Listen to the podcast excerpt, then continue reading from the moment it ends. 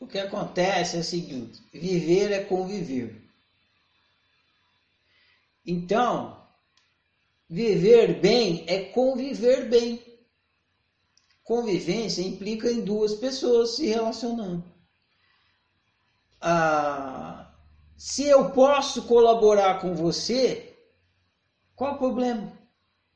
Vai ser bom para mim também, porque a gente vai conviver bem. Você pede para eu colaborar com você com alguma coisa. O que você está me pedindo? Não me agride, não me atrapalha. É, eu posso fazer. E isso vai melhorar a qualidade do nosso relacionamento. Então, qual o problema de eu colaborar com você? Nenhum. É solução. Eu colaborar com você, é, nesse caso, é solução. Agora, como que eu vou colaborar com você se você não disser qual é a colaboração que você quer que eu te forneça? Você precisa me dizer, você precisa expressar. Eu gostaria que você colaborasse comigo, tal, não fazendo isso, isso, isso, porque quando você faz isso, você me agride. Nossa, mas eu faço isso com tantas pessoas, ninguém se sente agredido.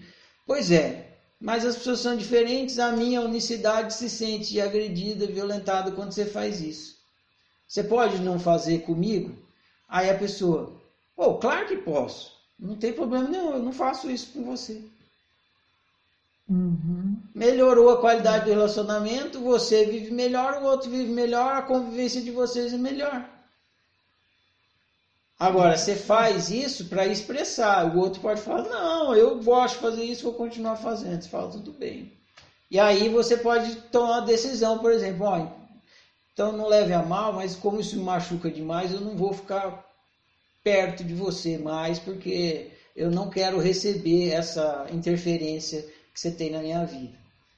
Aí a pessoa vai ter que entender também, porque ela não quis colaborar, você faz o que é melhor para você. Mas se a pessoa pode colaborar, ela colabora. E agora ela, você, você inibe a possibilidade de receber a colaboração se você não expressar.